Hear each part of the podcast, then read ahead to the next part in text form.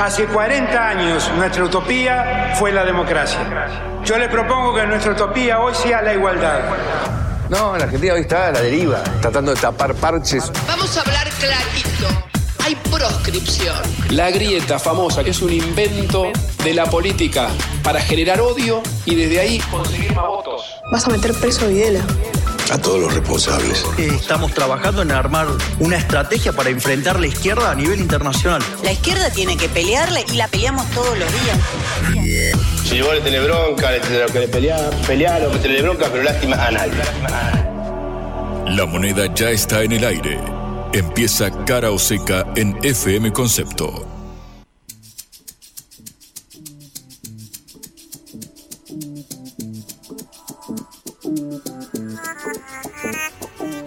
Amigos, amigas, muy buenas tardes. Así arranca Cara o Seca esta edición de la Agencia Internacional de Noticias Sputnik que nos pone al aire como cada día acá en nuestra casa en concepto en vivo hasta las 6 eh, de la tarde con toda la información de la agenda internacional y eh, nacional hasta que llegue luego en órbita y toda la continuidad informativa de esta eh, emisora. Recordamos hoy con un programa eh, bastante cargado en este en esta Buenos Aires bajo un cielo plomizo que tenemos en este día gris. Lo cierto es que lo complementaremos con mucha información. Por un lado estaremos repasando lo sucedido eh, ayer con esta eh, misa de desagravio por parte de curas y sacerdotes de villas y barrios populares de Buenos Aires y de distintos puntos del país, a raíz, claro, de los dichos que virtió en el último tiempo el eh, candidato presidencial más votado de las primarias, Javier eh, Milei, donde tildó al Papa Francisco de representante del maligno en la tierra. Con eso, eh, con esos términos calificó a eh, el sumo pontífice y por eso ayer eh, referentes de los barrios populares en materia religiosa salieron a defender a Francisco. También estaremos separando la pelota y deteniéndonos a pensar porque, claro, estamos en medio de esta contienda electoral, falta un montón, parece eterna el tramo que nos separa del 22 de octubre, las elecciones generales y justamente recién salió un libro muy interesante publicado por la editorial Planeta eh, por un reconocido periodista que en un ratito tendremos la oportunidad de eh, entrevistar justamente a raíz de bueno estos 40 años que se cumplen eh, en esta oportunidad de la democracia, ahora el 10 de diciembre desde la asunción de Raúl Alfonsín en 1983 y vamos a hacer un balance sobre estos 40 años, obviamente leyéndolos siempre en clave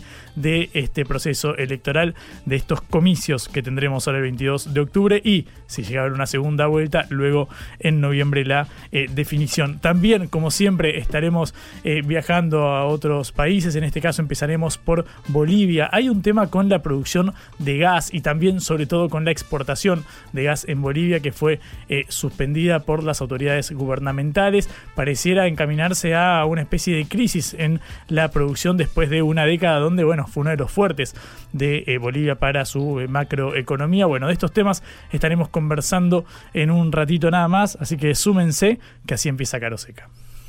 Cara o Seca de Sputnik en Concepto FM 95.5.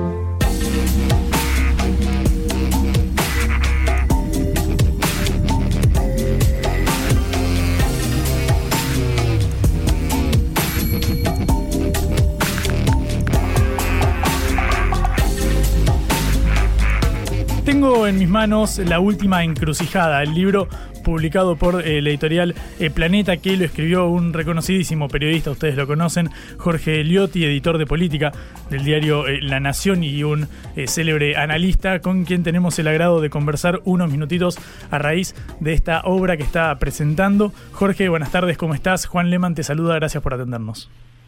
¿Qué tal Juan? Buenas tardes, ¿cómo te va? Muy bien. Em, Jorge, quiero empezar este eh, diálogo por el propio título del, libro. Es un planteo desafiante, el de la última encrucijada, vinculado con los, bueno, los desafíos de esta eh, democracia. Sabemos que en la historia reciente del país hubo distintos eh, puntos de quiebre o momentos bisagra. ¿Qué distingue a este momento de otros episodios como para constituir un, un, punto de no retorno y que sea efectivamente la, la última encrucijada? Perdón. Bueno, en realidad el planteo es si es un punto de no retorno o si puede ser un punto de inflexión. Pero desde mi punto de vista, la Argentina está en un, momento crucial porque ha venido acumulando a lo largo de los últimos años o décadas, eh, digamos, déficits eh, muy importantes en el plano económico primariamente, porque la Argentina hace mucho tiempo no reencuentra una matriz productiva que le permita tener un crecimiento genuino para aumentar fuertemente su Producto Bruto. Eh, y esto se ha agravado muy fuertemente en los últimos 12 años, donde directamente ha pasado a un nivel de estancamiento porque ha tenido una transformación social muy marcada, especialmente después de la crisis del 2001, del 2002, que reconfiguró de alguna manera la fisonomía de la sociedad argentina, con un porcentaje de pobreza que no solamente es altísimo, sino que prácticamente no se altera más desde hace casi 20 años, por un bloqueo político que exhibe a un sistema, a los partidos, a los dirigentes, a los gobernantes, con total incapacidad para articular las respuestas que está demandando la sociedad. Estos procesos para mí llegaron a un punto crítico por el cual si no se recompone a partir de lo que pueda generar el próximo gobierno, de lo que resulte de estas elecciones y lo que genere el próximo gobierno, yo creo que es la última oportunidad, no va a haber otra chance porque la Argentina definitivamente terminaría en un proceso de declinación eh, como el que ha venido marcando hasta ahora, pero ya sin chances de volver a la cena que recorrió en algún momento hace no tanto y que yo creo de la cual la separan por lo menos un par de décadas, ¿no? Entonces, me parece que si esa rectificación del rumbo no se produce en el transcurso del próximo mandato, yo creo que la Argentina ya directamente va a pasar a ser otro tipo de país, digo, no, los países no desaparecen, digamos, se transforman, y ese país va a ser, yo diría, más parecido a esta versión tan compleja que es la que estamos viviendo actualmente. Hmm. Estamos hablando con Jorge Liotti, autor de La Última Encrucijada, Los Dilemas de la Democracia Argentina, publicado por eh, Planeta. Eh, Jorge, en el libro, así como recién lo marcabas, enfatizás en esta transformación eh, casi estructural, como una reconfiguración profunda, digamos, tanto a nivel económico con su, obviamente, correlato social.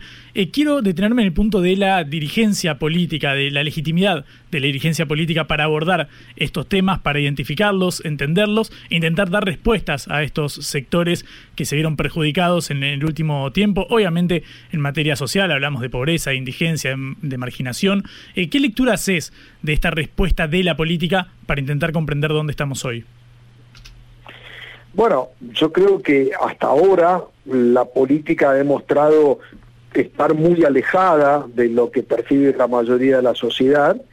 Hoy estamos en el medio de una disputa electoral, con lo cual los candidatos lo que hacen es articular discursos de campaña para capturar votantes, eh, pero si vos me preguntás si vislumbro un liderazgo que sea capaz de interpretar este mandato, que ya no es un mandato de gobierno, digamos, de una gestión ordinaria que tiene que administrar un país, va a ser un mandato en un momento de fin de ciclo, un momento histórico, y yo no estoy viendo todavía esa figura que de algún modo sea capaz en el momento de asumir o después de ganar las elecciones de convocar a el conjunto de la dirigencia, a los sectores más cooperativos de la dirigencia política, empresarial, sindical y reconectar con sectores sociales que están claramente muy muy desanimados y muy desconectados de lo que hace la dirigencia, porque el desafío que tiene no es un desafío más y en ese sentido para mí este contexto actual es distinto a los anteriores. En el, solo por ponerte una referencia, ¿no? En el 2015 había un agotamiento del modelo kirchnerista y el cambio lo representó Macri y cambiemos en ese momento, es decir, había una alternativa nítida de lo que significaba cambiar, ¿no? Y en el 2019 también Alberto Fernández y el Frente de Todos con la reunificación del peronismo de algún modo ofrecían una expectativa de reparación de lo que habían sido los gobiernos kirchneristas y lo que no había terminado de generar el gobierno de Macri, sobre todo en el plano económico. Hoy eso es mucho más difuso, la gente entiende que el problema no es solo de este gobierno o del anterior, interpreta que es mucho más estructural, mucho más sistémico, y por eso, eh, por lo menos en las PASO, ha elegido mayoritariamente a un candidato el más disruptivo de todos, ha elegido por no ir a, a votar, digamos, 11 millones de empadronados no fueron sobre un padrón de 34, casi un tercio, y con un nivel de voto en blanco y nulos de casi entre 4 y 5 puntos. Es decir, todas esas son expresiones de una sociedad que de alguna manera está buscando desesperadamente una respuesta y que no la está encontrando, por lo menos dentro de lo que eran las coaliciones que de algún modo dominaron, hegemonizaron la política argentina en los últimos años. Está optando por las alternativas, yo te diría, más radicalizadas en el caso de Milei, o yo te diría más en el borde del sistema, como pueden ser la abstención o el voto en blanco y nulo, ¿no? Entonces, me parece que esa es una señal de alerta que tiene que ser eh, un sacudón muy fuerte para una dirigencia que, que, que, insisto, que da todo el tiempo la impresión de no sintonizar con una sociedad muy desgastada. Mm. Yendo al, al, al, día después, con este desgaste, el hartazgo que, que identificás en la, en la sociedad y dado también este tema de la multicausalidad, que no es solamente un problema fiscal o monetario o, incluso de la deuda el que explica la situación, sino bueno, una conjugación un poco más eh, compleja. Pero con todos eh, estos ingredientes encima, ¿qué margen crees que le queda al gobierno que, que, asuma el 11 de diciembre, ya sea el de Massa, el de Burrich o incluso el de, el de Millet, como pareciera ser que indican las, las encuestas, para intentar revertir esta, esta situación? ¿O crees que ni siquiera Milei apunta a, a, esa relegitimación de la, de la política. ¿Cómo es ese diálogo para intentar recuperar lo perdido? Bueno, está claro que para cualquiera que gane el desfiladero es muy, muy angosto. Lo que tiene que, por eso decía, me parece que tiene que pararse en un lugar distinto del que se han venido parando los gobiernos anteriores, que yo te diría que se ubicaron en el lugar de administradores de la declinación, ¿no? Gestionar sin poder reformar o sin poder torcer la curva. Entonces, me parece que lo primero es, tiene que ver con eh, interpretar el mandato histórico que van a afrontar y para eso van a necesitar un caudal de respaldo que no van a conseguir solo con los votos. Estamos viendo, digamos, que un futuro presidente con el mejor escenario puede llegar a tener 40% de los votos, 41%, eh, por lo menos es lo que nos marcan ahora, en, en las pasos nadie superó los 30 puntos, porque al final mi ley quedó topeado ahí. Eh, entonces necesitas mayor fortaleza política, mayor respaldo de la dirigencia y de la sociedad. Después hay que hacer un trabajo muy importante en términos de, yo te diría, de explicación, de pedagogía frente a la gente para decir, vamos a demandar esfuerzos, pero van a haber beneficios, va a haber compensaciones, porque no puedes pedirle solamente sangre, sudor y lágrimas, porque la sociedad entiende que ya se ha sacrificado en exceso, no toleraría una, digamos, una, un gobierno que solo le hable de esfuerzo para después ver los frutos, y entonces yo digo, es una escena muy angosta.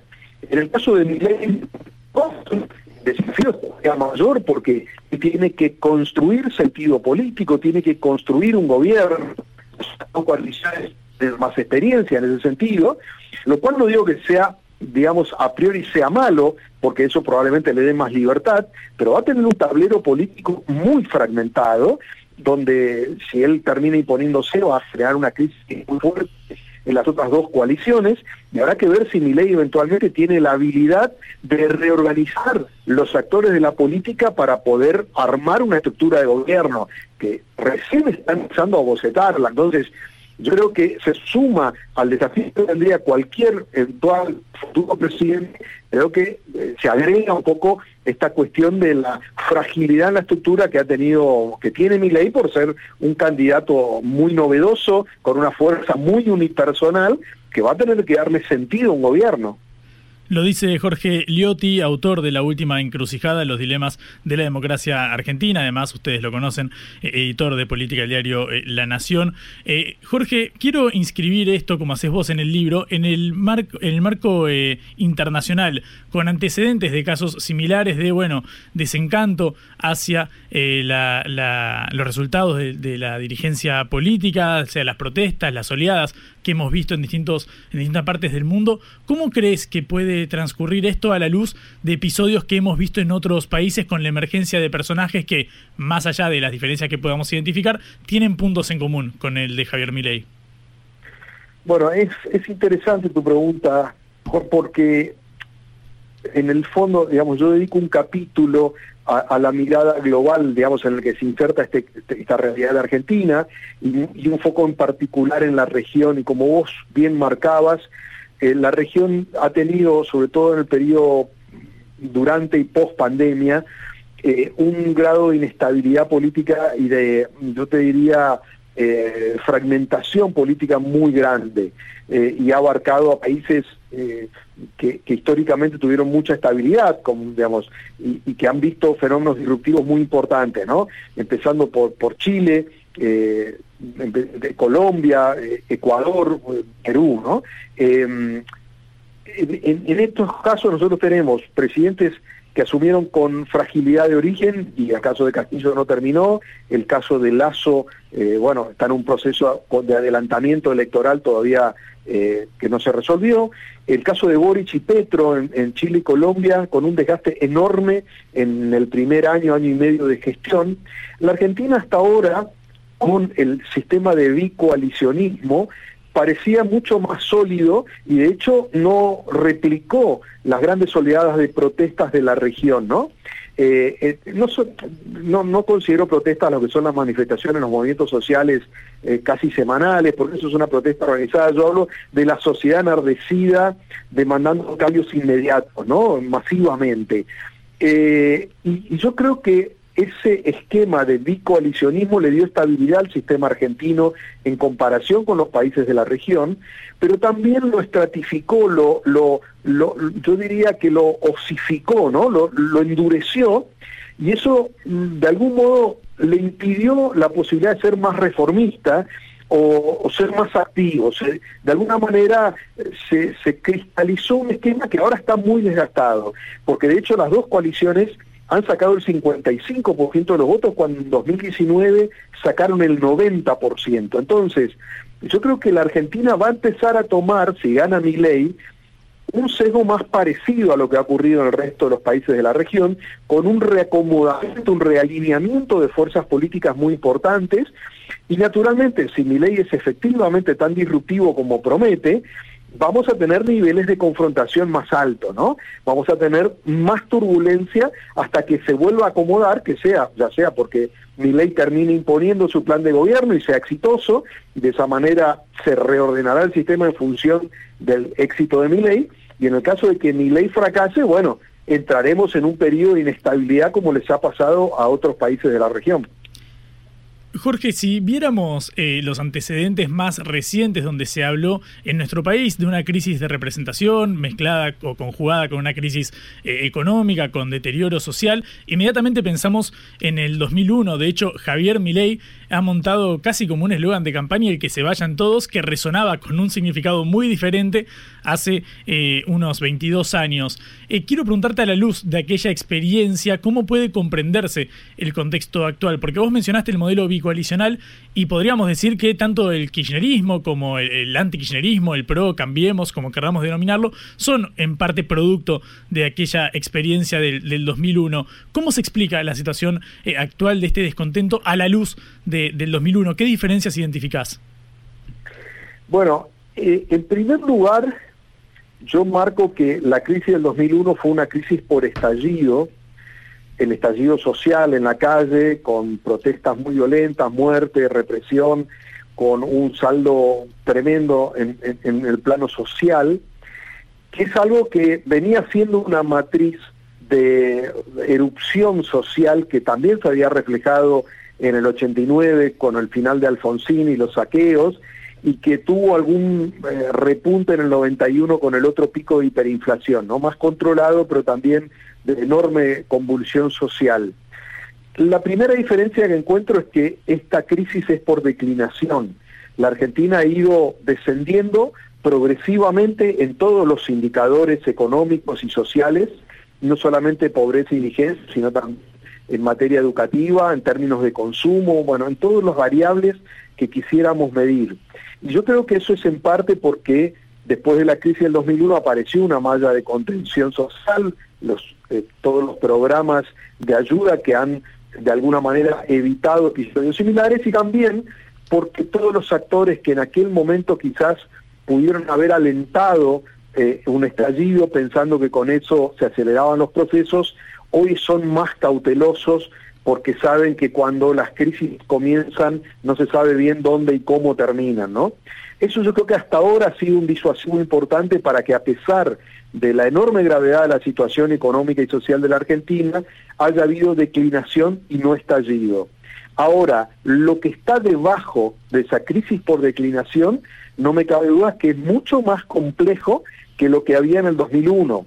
En el 2001 lo que hubo fue un detonante que fue el, digamos, el estallido de la convertibilidad, que tiene el corralito, la incautación de los depósitos, etcétera, que de alguna manera muy dolorosa se resuelve, entre comillas, con la salida de la convertibilidad y la especificación asimétrica. O sea, vos marcabas recién la sumatoria de problemas. En aquel momento, el, digamos, el, gran corsé de la economía era el, esquema monetario, eh, eh, pero no tenías, eh, digamos, los niveles de endeudamiento que tenés hoy, no tenías inflación porque la convertibilidad lo había limpado, y es más, después salida de la convertibilidad, la Argentina no tiene picos de, inflación altos, al contrario, empieza a encontrar una meseta que, por ejemplo, en el año 2004-2005 era del 6% anual.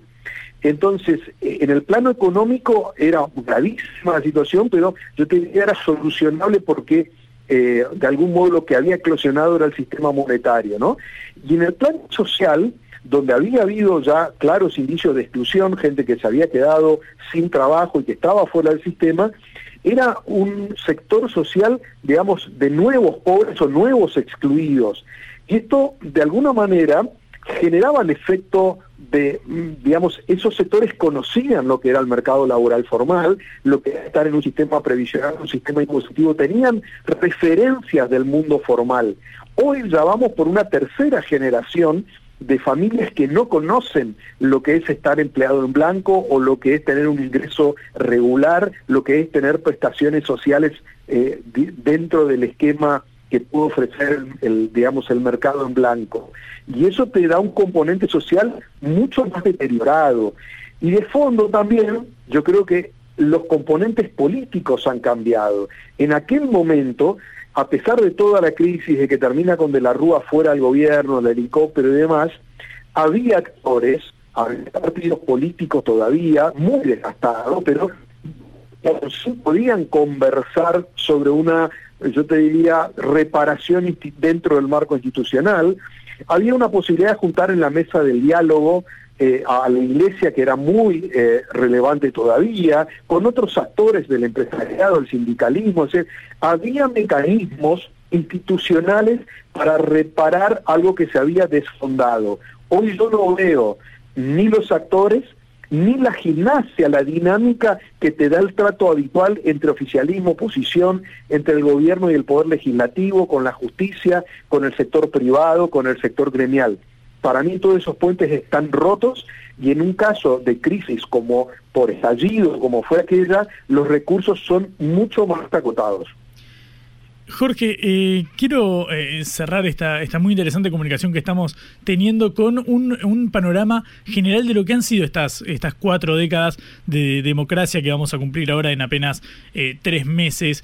desde aquella consigna del célebre discurso de Alfonsín de, bueno, con la democracia se cura, se come, se educa, vemos que, como vos mencionabas, la, la percepción de la calidad de vida y también, obviamente, de lo que puede ofrecer el Estado parece estar corriéndose hacia más bien un rechazo, un desencanto que podría expresarlo tanto de los 11 millones de personas que eh, se abstuvieron de, votar como incluso el voto eh, a mi ley. ¿Cómo crees que fue el desempeño de, la democracia y considerás que se encuentra ante la posibilidad de, un cambio que, trascienda simplemente la renovación política? Bueno, el balance eh, es obviamente complejo, largo, pero yo sintetizaría con que la Argentina a partir de 1983 ha logrado subir un escalón en el plano institucional republicano, que es aventar cualquier nueva disrupción, golpe militar o interrupción de los periodos de los mandatos democráticos, que esa no sea una opción, y lo estamos viendo aún hoy en una crisis muy importante, nadie habla de eso.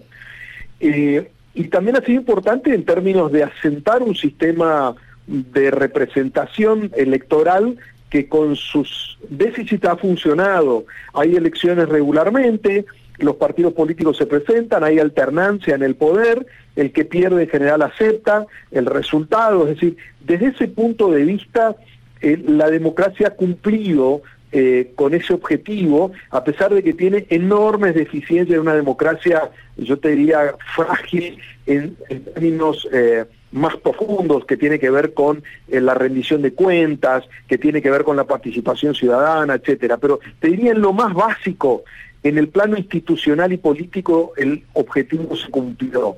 Lo que pasa es que convive con esa frase que vos mencionás de Alfonsín, que de alguna manera marcó las prestaciones centrales que debe cumplir el sistema, que es de alguna manera la función instrumental, de decir que la democracia se come, se educa y se cura. Y en ese sentido ha fallado el sistema porque la Argentina no ha logrado durante los 40 años encontrar primero una matriz de, eh, económica sustentable que reemplace a la que se había agotado en el periodo anterior, a mediados de los 70, cuando el sistema de sustitución de importaciones llega un poco a un límite, la democracia no construyó en el plano económico lo que construyó en el plano político institucional, que es un modelo sustentable en el tiempo de desarrollo con proyección moderno y que sea inclusivo socialmente. No lo ha logrado, ha tenido cortos periodos de bonanza económica, en la primera etapa del menemismo, o sea, a partir de la convertibilidad al primer mandato, la primera etapa del kirchnerismo, eh, ha logrado matriz de desarrollo que de alguna manera impulsara al, digamos, el, nivel económico por encima de lo que era en términos proporcionales hasta mediados de los 70. Y yo creo que ese es el punto nodal, porque a partir de ahí empieza el deterioro social y hoy ya yo te diría que las herramientas de paliativo social han llegado a un límite. Si la economía no crece, si no hay más PBI para repartir, la asistencia llega a un límite. El, Ministerio de Desarrollo Social se ha convertido en un Ministerio de Economía bis por digamos la cantidad de fondos que distribuye. Entonces, no hay alternativa. Y te este gobierno, los funcionarios de ahora, los que estaban con Macri, te lo dicen los referentes a movimientos sociales. No es sostenible si no hay crecimiento económico. Entonces, a mí me parece que el sistema puede entrar en riesgo otra vez por sus eh, por su fracaso económico y por su incapacidad de poder plantear un modelo de desarrollo que genere consenso interno y que sea sostenible en el tiempo, no que empiece a cambiar con cada gobierno que asume. Eso para mí es la deficiencia mayor de estos 40 años y que hacen que probablemente a diferencia de lo que ocurrió a los 30 años, a los 20 o a los 10 años de democracia, estos 40 años nos encuentren con un tono, yo te diría, mucho más de, mayor encanto respecto a las prestaciones del sistema democrático. Jorge, muchísimas gracias por estos minutitos. Ha sido realmente un, gusto escucharte y contar con, con tu presencia acá, así que te agradezco y te mando un abrazo.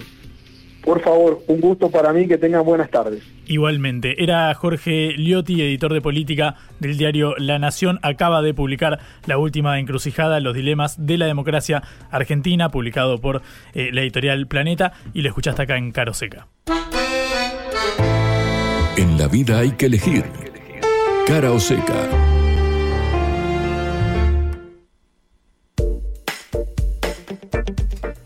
Seguimos acá en vivo en Cara o Seca por concepto. Acabo de leer recién en distintos portales algo que la verdad me puso la piel de gallina. Realmente escalofriante. Si yo te digo que el 2023 podría ser el año más cálido de toda la historia, que estamos eh, al lado de lo que puede ser un precipicio del colapso climático, la verdad es que esto enciende las alarmas, pero por suerte no lo digo yo, no, lo digo yo, sino un especialista que es Antonio Gutiérrez, ustedes lo conocen, el secretario general de la ONU, se hizo conocido obviamente durante la pandemia por los eh, anuncios sobre el coronavirus y su evolución. En este caso no habla sobre el COVID, sino sobre la, crisis, la crisis vinculada con el cambio eh, climático. Lo que dijo Gutiérrez fue, nuestro clima está implosionando más rápido de lo que podemos hacer frente con fenómenos meteorológicos extremos que afectan a todos los rincones del eh, planeta. Claro, esto se monta sobre algo que nosotros venimos contando en eh, Cara o Seca, que son las temperaturas récord registradas en Europa en este último verano eh, de, allí, obviamente nuestro invierno, con el trimestre con temperaturas mundiales más altas de la historia, desde que tienen registro el programa Copernicus, que es el de la la comunidad europea, justamente la temperatura media mundial de los últimos tres meses fue de casi 17 grados centígrados y constituye un récord. Y bueno, sobre esto se monta la advertencia de la ONU, de los meteorólogos, de los especialistas. El 2023 puede convertirse en el año más caluroso eh, de la historia. Nosotros lo estamos viendo con el invierno que a veces nos regala temperaturas de arriba de 25 grados, el verano donde se registran heladas en algunos eh, lugares del país. Bueno, esto que nosotros vemos en Argentina sucede en el mundo y en este caso lo advirtió la ONU misma. Esto es Cara o Seca, el programa de reflexión y análisis de Sputnik por concepto FM. En el día de ayer, el equipo de curas de villas y barrios populares de Buenos Aires y de distintos puntos eh, del país celebraron una misa de desagravio en honor al Papa Francisco a raíz de los comentarios de Javier Milei, del candidato presidencial de la Libertad Avanza, que hizo sobre el sumo pontífice. Eh, Milei tildó al Papa de representante del maligno en la tierra y de ser un jesuita que promueve el comunismo, entre otros eh, señalamientos bueno, ayer por este tema se realizó eh, esta misa de desagravio y nosotros vamos a hablar con uno de los eh, organizadores. Eh, está en línea el padre Lorenzo de Bedia, más conocido como el padre Toto, sacerdote de la parroquia de los Milagros de Cacupé en la Villa 2124 acá, en el barrio porteño de Barracas. Toto, buenas tardes, ¿cómo estás? Juan Leman te saluda en Caroseca. Hola Juan, ¿cómo estás? Muy bien, gracias por atendernos. Todo, lo primero que quiero preguntarte es, bueno, ¿qué, ¿cuál es tu lectura sobre estas eh, declaraciones? ¿Qué lo llevó a organizar esta misa de, desagravio al Papa ante los dichos de Milei? Y nosotros, luego de el conocimiento de, que Milei fue que votos sacó durante las pasos, eh, empezamos a darnos cuenta sobre agravios que deberían desde hace tiempo este señor eh, profirió contra el Papa. Y esto tiene fuertemente la sensibilidad de, nosotros, los, católicos, y también la gente que vive en los barrios populares, que se siente muy amparados por alguien que habla sobre la justicia social, sobre los descartados, sobre los excluidos, y que eh, parece ser que le dice todo, porque le molesta eh, las propuestas en favor de los más necesitados, porque si hay algo que caracteriza a Francisco es eso. Mm. ¿Y qué opinión te merece Milei en sí, su figura y lo que y lo que representa más allá de estos dichos eh, que bueno se hicieron muy conocidos, pero justamente ayer tuvieron este desagravio por parte de ustedes? Y preocupa que, que sea seguido alguien que tiene semejantes desbordes, incapacidad de dialogar, eh, agravios, insultos, eh, confrontaciones permanentes, que seguramente ahora que se acerca la posibilidad cierta de que llegue a ser presidente, entonces este, seguro que va a minorar el discurso, pero hay que dejarse variar porque si dijo eso es porque no tiene esos pensamientos, los pensamientos y sentimientos en la cabeza y el corazón. Mm. Y entonces, eh, eso va a seguir estando, será diferente el modo como, como hacer las cosas, pero, pero no por ese lado. Estamos hablando con Lorenzo de Bedia, el padre Toto de la Parroquia de los Milagros Cacupé de la Villa 2124, que ayer organizó esta misa de desagravio tras los dichos de Milei al Papa Francisco. Eh, Toto, en cada oportunidad que tenemos de eh, charlar, me interesa preguntarte por la situación en el, en el barrio, en medio de esta, bueno, de esta sensible coyuntura, sobre todo para los sectores más eh, postergados. ¿Cómo ves la situación social en, el, en la 2124? Y hay una gran preocupación, un gran sufrimiento, porque el aumento del precio, la inflación y sobre todo la falta de horizontes laborales eh, preocupan mucho, ¿no? Entonces, este, eh, de hecho, eh, la lejanía que las clases dirigentes tienen de la gente humilde, porque eso se percibe, es también lo que seguramente dio lugar a que surjan candidatos de esta dimensión. Mm. Vimos que eh, el fenómeno Milei claramente trasciende eh, las distintas clases sociales y que de hecho ha tenido mucho arraigo en los sectores más eh, postergados. ¿Te preocupa que este eh, discurso que bueno ustedes tildan de, peligroso contra el Papa Francisco permee también en la sociedad o creen que se va a quedar como bueno una, consigna de, de ley y que va por otro lado él? A uno le cuesta creer que algo que, cale y arraigue en nuestro pueblo porque eh, no parecen ser eh, profundos los, razonamientos que, que fundamentan estas propuestas. Yo creo que quiero creer que es algo que es pasajero. Mm. Toto, eh, la última vinculada también a la situación social y en este caso de eh, las drogas, los consumos, ¿cómo estás viendo esto en la, en la 21-24? Nosotros hablando con distintos referentes sociales nos dijeron que empezaron a, ver el crecimiento de estas, de estas problemáticas en los últimos años, no, no particularmente ahora, pero quiero preguntarte por este punto sustancial. Y en los barrios populares, eh, cuando aumenta la crisis social, aumenta también el consumo de drogas, los pibes están más perdidos, más desorientados y, y después sostener entonces la escuela. Entonces llega un espiral en el cual crece eh, la droga y, y, consecuencia de ello, como son la violencia, este tipo de cosas. Pero sí, es muy preocupante. Nosotros, desde el hogar de Cristo, tratamos de paliar esta situación, de acompañarla y de ayudar a, que los pibes salgan adelante. Mm. Toto, la última, y ya para, para despedirte te agradezco mucho este, este ratito. ¿Esperaban ustedes que tuviera esta repercusión, la misa que cronizaron? Porque ahora la verdad es que llegó a las portadas de todos los diarios, se hizo eco en la dirigencia eh, política, algo que, bueno, venía eh, obviamente por parte de, un sector vinculado a la, religión, porque era en desagravio eh, a, a, los dichos contra el Papa Francisco. ¿Esperabas esta respuesta? Si bien esperábamos un impacto eh, de, esto, eh, superó esa expectativa. Yo creo que el impacto fue mayor del que esperábamos. Hmm. Toto, muchísimas gracias por este ratito. Fuiste muy amable, como siempre. Gracias a ustedes, que Dios los bendiga mucho. Igualmente, te mando un abrazo. Era Lorenzo de Bedia, el padre Toto, sacerdote de la parroquia de los Milagros de Cacupé, de la villa K2124, en el barrio porteño de Barracas, acá en Cara Seca. Cara o Seca. En el foco.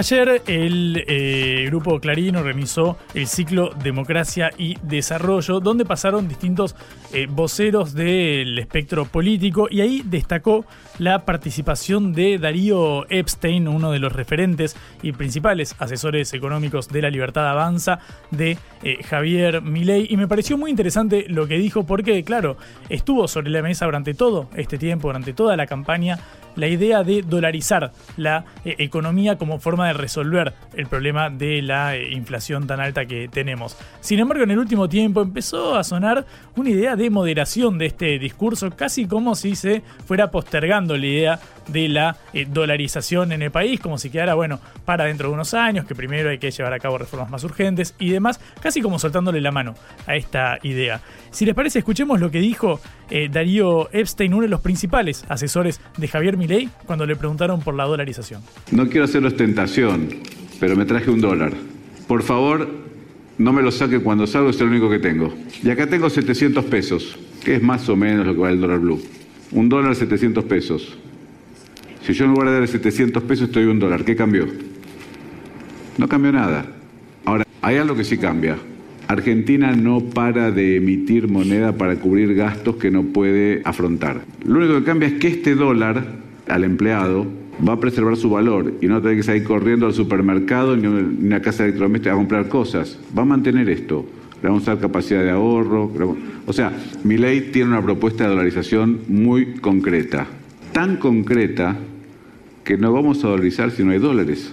Estamos trabajando en un proceso donde lo más importante para poder dolarizar es que no puede haber déficit fiscal no vamos a dolarizar si no hay dólares. Lo más importante es que no haya déficit fiscal. Bueno, acá hay un cambio de, prioridades rotundo. Hasta ahora parecía ser que todas estas medidas iban a llevarse eh, a cabo en el corto o mediano plazo. Sin embargo, dicen, bueno, primero hay que ordenar la macroeconomía para luego tener la oportunidad de eh, dolarizar. No podemos dolarizar si no hay dólares, dijo Epstein. Y justamente sobre esto le preguntaron hoy en Radio Mitre a Juan Napoli. Juan Napoli es el presidente del Banco de Valores, un hombre del mundo financiero muy, muy conocido allí, que ahora además eh, va como candidato a senador de la Libertad Avanza por la provincia de Buenos Aires. Y le preguntaron justamente sobre si, bueno, finalmente a raíz de estos dichos de Epstein, hay que dolarizar o no la economía y cómo se lo puede hacer si, como dijo el principal asesor económico de Milei, no hay dólares. Escuchá lo que respondió Juan Napoli hoy en Radio Mitre. Lo que dice Darío tiene razón hoy los dólares no están, lo que dice mi ley es lo que se va a hacer. Esos dólares los vamos a conseguir. ¿Cómo los vamos a conseguir? Hay varias maneras. Una, por lo menos de la que yo sé, es armando una estructuración o algún tipo de fideicomiso con algunos activos sin garantía. Pero son temas muy específicos que creo que los tienen que hablar el candidato. Para definirte o concluir la pregunta, es cierto lo que dice Darío, se va a hacer lo que dice mi ley.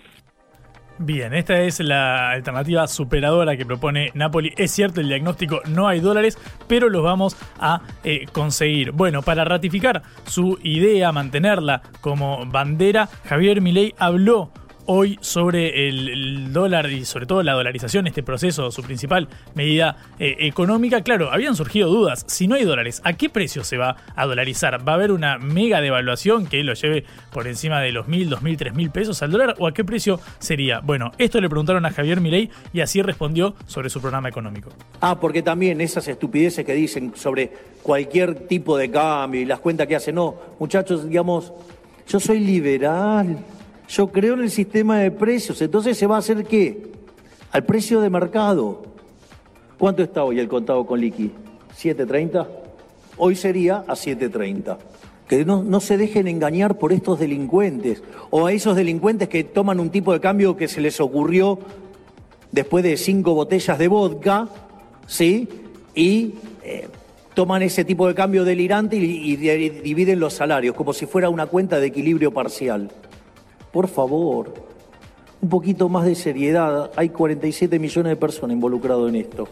Bueno, la verdad es que es un cóctel bastante particular entre hay que dolarizar al precio de mercado, no hay dólares suficientes eh, para hacerlo, primero hay que ordenar la macroeconomía. La verdad es que a esta hora no están claras la, el orden de prioridades para encauzar esta reforma que propone Milei. Lo cierto es que sus voceros están diciendo que no hay dólares suficientes, que hay que primero conseguirlos, que hay que terminar con el déficit fiscal, pero esos son también discursos que enarbola, por ejemplo, eh, Patricia Burrich de terminar con el déficit. Hay que ver si será efectivamente una reforma de segunda o tercera generación, como dicen los referentes económicos de mi ley, o si se concreta más cerca. Lo cierto es que antes de ir a las urnas estaría bueno tenerlo claro. La vuelta al mundo en la vuelta a casa.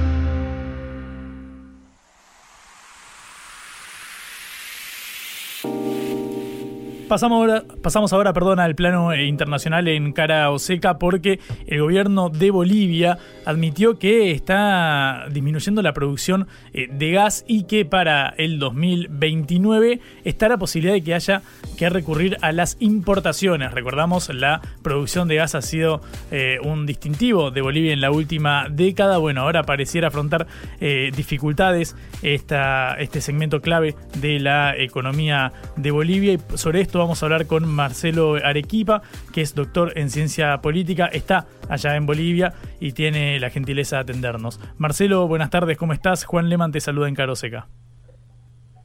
Hola Juan, ¿cómo estás? Buenas tardes, gracias a ti por la invitación. Por favor. Eh, Marcelo, ¿qué está sucediendo con la producción de, gas en, Bolivia? ¿Es realmente tan alarmante la situación como para que esté en juego la posibilidad de importar gas desde allá? Em, mira, lo que pasa es que eh, no es que la situación esté alarmante hacia un escenario en el cual se pueda generar, digamos, una ah, situación de, de, de peligrosidad o de, o de, o de amenaza eh, fuerte aquí en, Bolivia. No es eso, sino que hay algo que se ha hablado de parte del presidente Luis Arce que tiene que ver con un contexto ¿no? Eh, muy puntual el año 2014, contexto muy puntual en el cual eh, no se habría invertido con fuerza en la exploración de nuevos eh, pozos gasíferos, pero que a partir de que el presidente Luis Arce retoma otra vez, o vuelve, perdón, al gobierno y el movimiento socialismo lo retoma de nuevo el gobierno, el año 2020 pues se vuelve a invertir en la exploración de pozos gasíferos. Y obviamente, eh, como todos saben, eh, poder invertir en exploración de pozos gasíferos eh, involucra la idea de que no vas a encontrar este recurso natural de un momento para otro de manera mágica, ¿no? sino que eso implica un tiempo un poco más largo. Y entonces, claro, ahora estamos en ese momento. Y por eso el presidente Luis Arce, para poner el contexto, por eso dice el 2014, de ahí en adelante hay una suerte de intentar retomar este, este tema un tema que además es muy importante para Bolivia porque eh, en gran medida sus finanzas también están sustentadas por el tema eh, del gas y próximamente estarán sustentadas por el tema de eh, la, industrialización del litio que tenemos como principal recurso y además principal país de reservas a nivel mundial en este tema. Mm. Marcelo, justamente sobre esto que, marcabas, ¿qué peso tiene la, la producción de gas en la economía de, de, Bolivia. Eh, digo, ¿cómo, ¿Cuánto explica de la, eh, de la, situación financiera del país el desarrollo de la industria eh, gasífera, pensando en bueno lo que está en juego en este momento? Sí, el, el, peso de la del comercio que tenemos por el tema de la venta de gas interna en Bolivia, pero sobre todo hacia afuera a nuestros vecinos como Argentina y como Brasil, es muy importante, es muy significativo porque eso repercute no solamente en lo que eh, el nivel central, es decir, el presidente, desde presidencia del Estado, se hace y se traduce en, políticas de eh, desarrollo para las regiones, sino más bien se traduce en redistribución de los recursos hacia los niveles eh, subnacionales y locales que tenemos hoy día en, en este país. Y entonces eso obviamente eh, complejiza aún más el hecho de que, eh, o más bien, perdón, la importancia sobre, sobre, que sobre este tema eh, no es menor, es, es muy grande porque en gran medida las finanzas, diría, digamos, no soy economista, pero viendo un poco lo que, lo que tenemos ahora mismo, entre un 60 y un 80% depende de lo que se haga con el tema del gas. Y hay ahora mismo un momento de transición eh, como decía hace rato, entre lo que es una economía gasífera y exportadora hacia un país industrializado, pero también exportador, con el tema del litio. Mm. Estamos hablando con Marcelo eh, Arequipa, doctor en ciencia política, eh, quien desde Bolivia nos explica lo que está sucediendo con la producción de gas, pero quiero abarcar también el tema del litio. Eh, Marcelo, sabes que acá en, Argentina, bueno, es incipiente el desarrollo de, del litio, la posibilidad de en algún momento producir baterías de, de, este recurso. ¿Qué perspectivas tienen desde allá con respecto a la concreción de este, de este anhelo que es, bueno, eh, desarrollar la industria del litio en Bolivia y en todo el triángulo del litio, ¿no? En Chile y Argentina también. Sí, mira, creo que es muy importante. Nosotros por lo menos lo estamos enfocando así. El paso que se está dando en Bolivia para el tema de la industrialización del, del, litio es un paso, eh, si bien es cierto, económico muy potente, pero también es un paso en el cambio, si quieres, sentido común, más o menos instalado a nivel global, que tenía que ver con el hecho de que eh, Europa o Estados Unidos son los depositarios de la alta tecnología y los únicos garantes en poder llevar adelante eh, producción en masa o explotación industrial de los recursos eh, como este, por ejemplo. Mm. Se ha cambiado este el panorama mucho y muy grande porque eh, nosotros estamos empezando, por ejemplo, a trabajar con la empresa más grande a nivel mundial que puede garantizarte además un trabajo que no implique un manejo fuerte en, temas de impacto ambiental y curiosamente este, esta, empresa no es ni europea ni norteamericana, es una empresa china, es una empresa asiática y es la empresa más grande a nivel mundial y certificada además para poder llevar adelante este tipo de tecnología en eh, el tema de la industrialización del litio. Entonces, no es solamente un cambio en términos del de, desarrollo económico, sino también creo yo, y viéndolo en una perspectiva más amplia, es un cambio, cambio perdón, incluso de paradigma social y político, más social que político en realidad, en, eh, en el tema de, las relaciones que podemos tener ahora en la región con el continente asiático. El continente asiático ha dejado de ser visto, sobre todo en Bolivia, ha dejado de ser como eh, un continente que solamente se encargaba de reproducir copias. Eh, ahora mismo es un, es un continente y en el caso chino es, un país que más bien creo que está a la vanguardia de la modernización que hoy día mucha gente en términos aspiracionales eh, busca. Marcelo, muchísimas gracias por este, por estos minutitos. Eh, fuiste muy claro en la explicación para entenderlo desde aquí, desde Buenos Aires. A ustedes muchas gracias, un saludo. Un abrazo. Marcelo Arequipa, doctor en ciencia política, quien desde Bolivia nos explicó lo que está sucediendo con la industria del gas, con la industria del litio. Lo escuchamos acá en Cara o Seca. Cara o Seca. Te contamos lo que otros callan.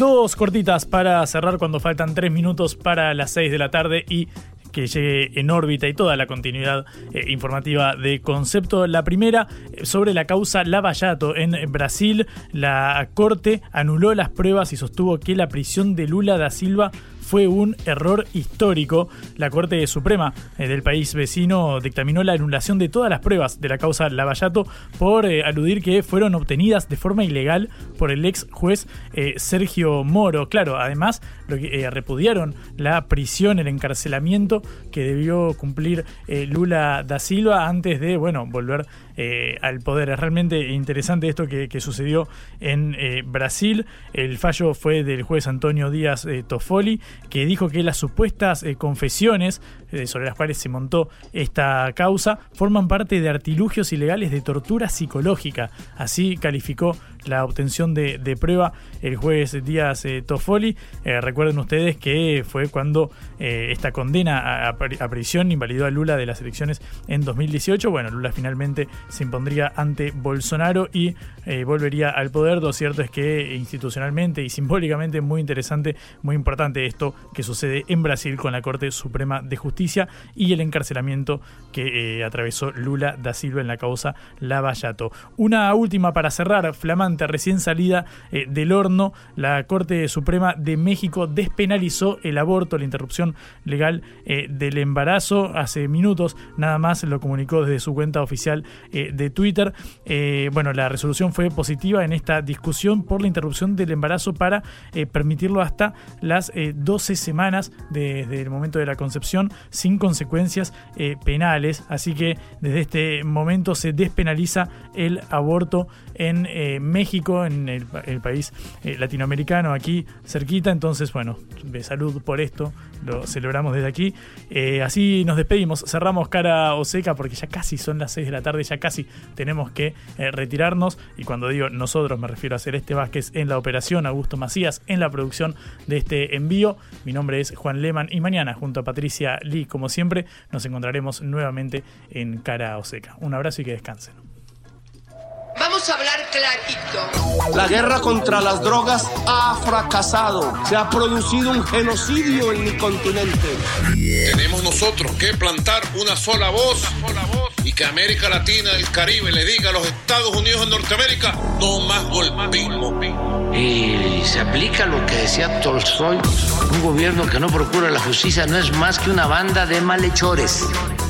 Qué cosa rara que diga gracias a la vida a pesar del dolor, porque mi hija dio la vida sabiendo que había que cambiar. La vi ahí que, que brillaba, que sobresaltaba en ese estadio hermoso y no lo pensé y, y la fui a besar. La vida está llena de tropezones y de fracasos, pero es hermosa. Cara o seca